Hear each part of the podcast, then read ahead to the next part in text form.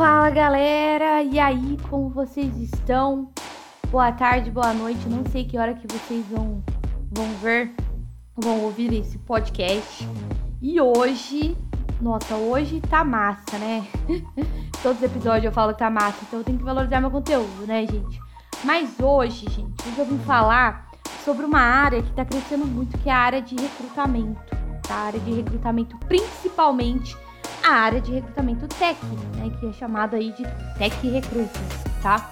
E Bianca, por que que você veio falar sobre isso? O que que isso tem a ver?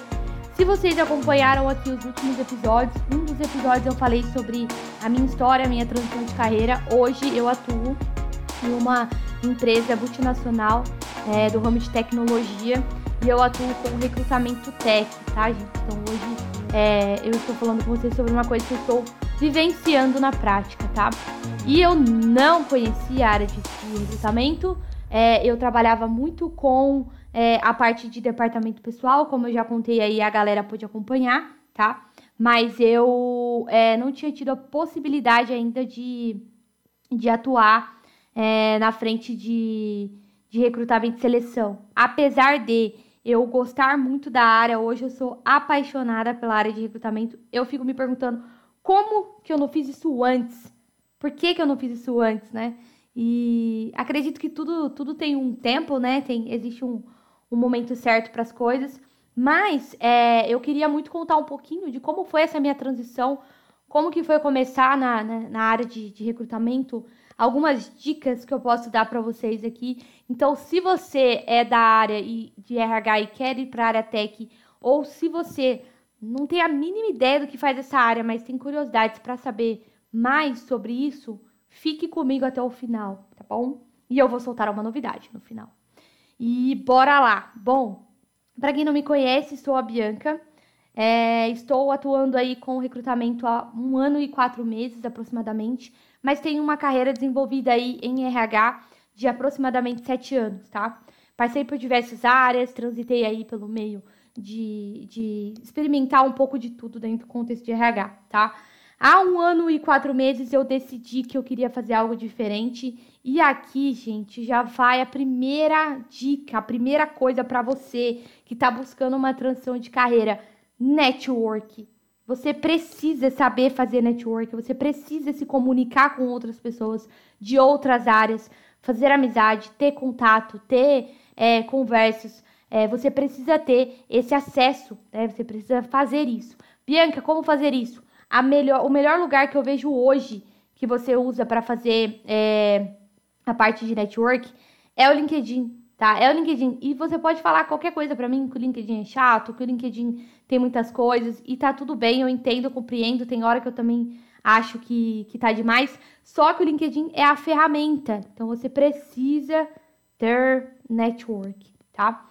É, eu comecei a conversar com algumas pessoas que eram amigos de outras pessoas e eu consegui é, uma entrevista né, numa, na empresa que eu estou hoje, inclusive, através disso, tá? É, quando eu fui conversar com essa pessoa, eu, o, o foco né, em si, a vaga não era uma vaga júnior, pelo que eu me recorde do processo, era uma vaga sênior.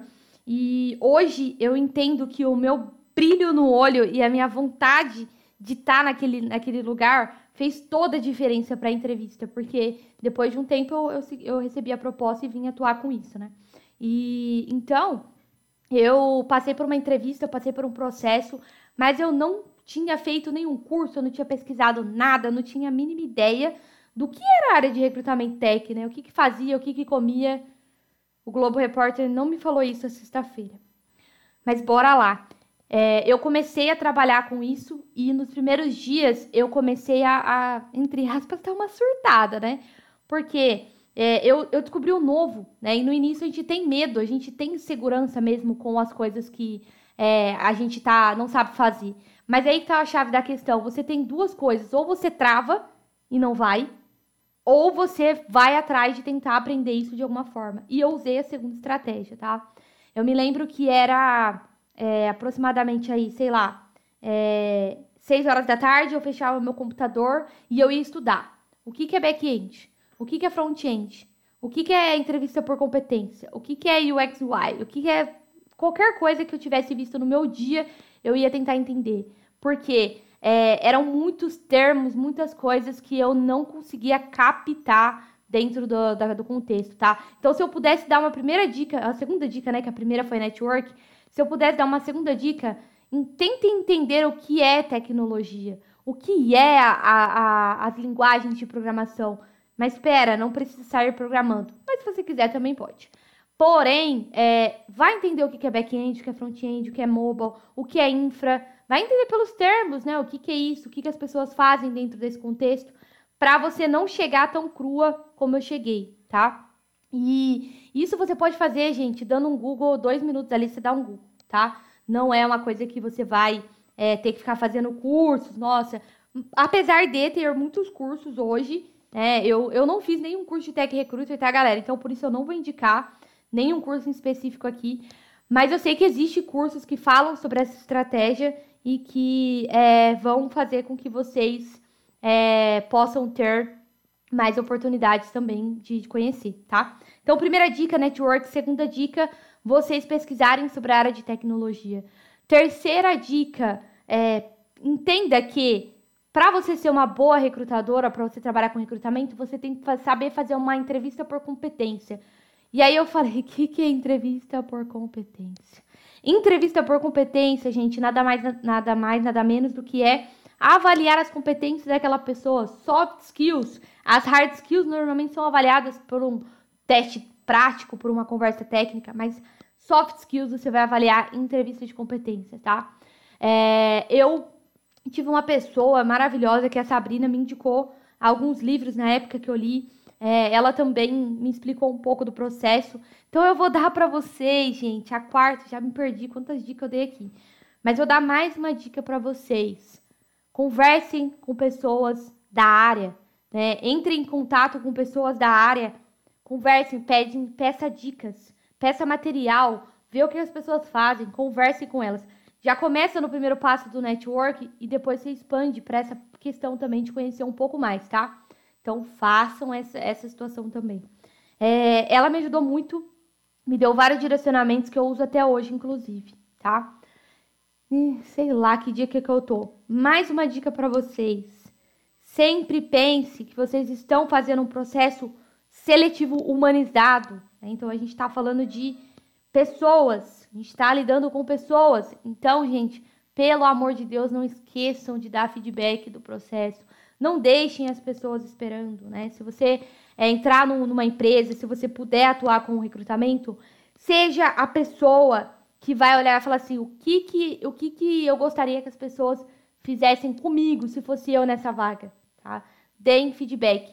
E aí, eu gosto de uma analogia que eu chamo das, das joias do infinito, aí, quem, quem conhece esse universo aí vai entender o que eu tô falando, mas eu trouxe, é, a, trazendo a analogia, o que, que é as joias do infinito, né? Para quem não conhece, é, são pedras cósmicas extraordinariamente poderosas. Cada joia ela concede um poder específico a quem tiver, né? Para quem portar. É, e aí você pode ter poder, tempo, mente, espaço, realidade e alma, tá? Isso é uma analogia, tá, gente? Isso aqui é, é, é filme, vai, vai dar uma assistida aí.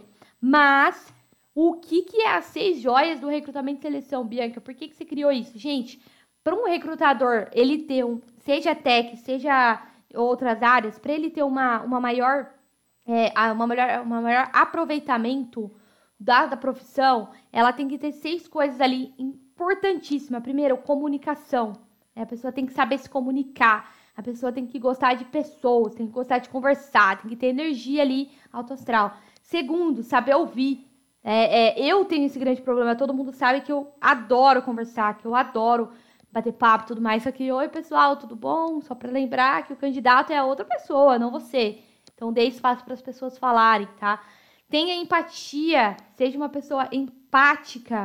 Já aconteceu um milhão de vezes comigo das pessoas desistirem de processo, das pessoas é, acontecer alguma coisa no meio, ter que cancelar. É, enfim, ou você tá numa entrevista e a pessoa tá super, hiper, mega é, fechada ali e você tem que ter empatia e puxar aquela pessoa para perto e tornar o um ambiente seguro, tá?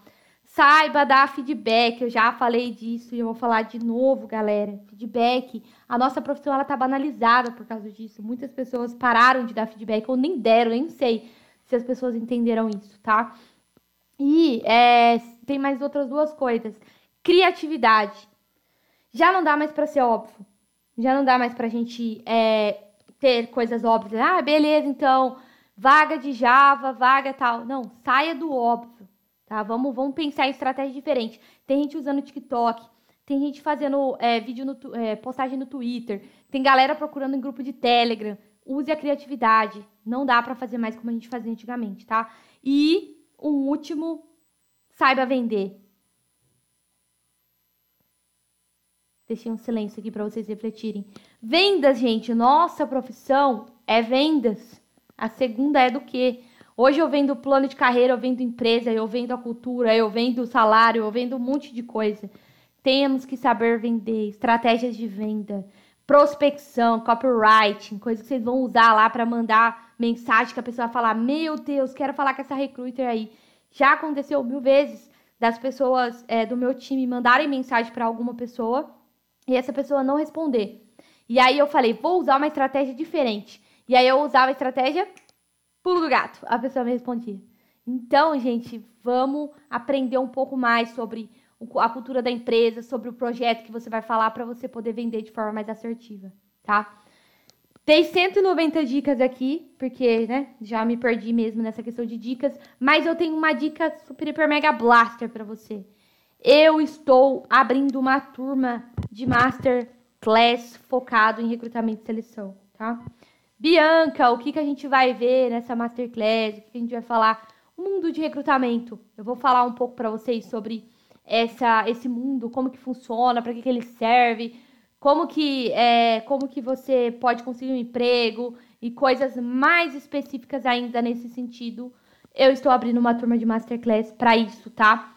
É, eu preciso saber se você que está me ouvindo tem interesse nesse tipo de masterclass, nesse tipo de aula. Será um aulão ao vivo, tá? De aproximadamente uma hora, uma hora e meia, tá? E eu quero saber de você. Se você tiver esse interesse, me mande é, mensagem no, no LinkedIn, no Instagram. Vou deixar aqui no, na descrição desse vídeo para que eu possa saber e te colocar nessa turma. Combinado? É isso aí, galera. Obrigado para quem ouviu até o final e até mais. Tchau, tchau.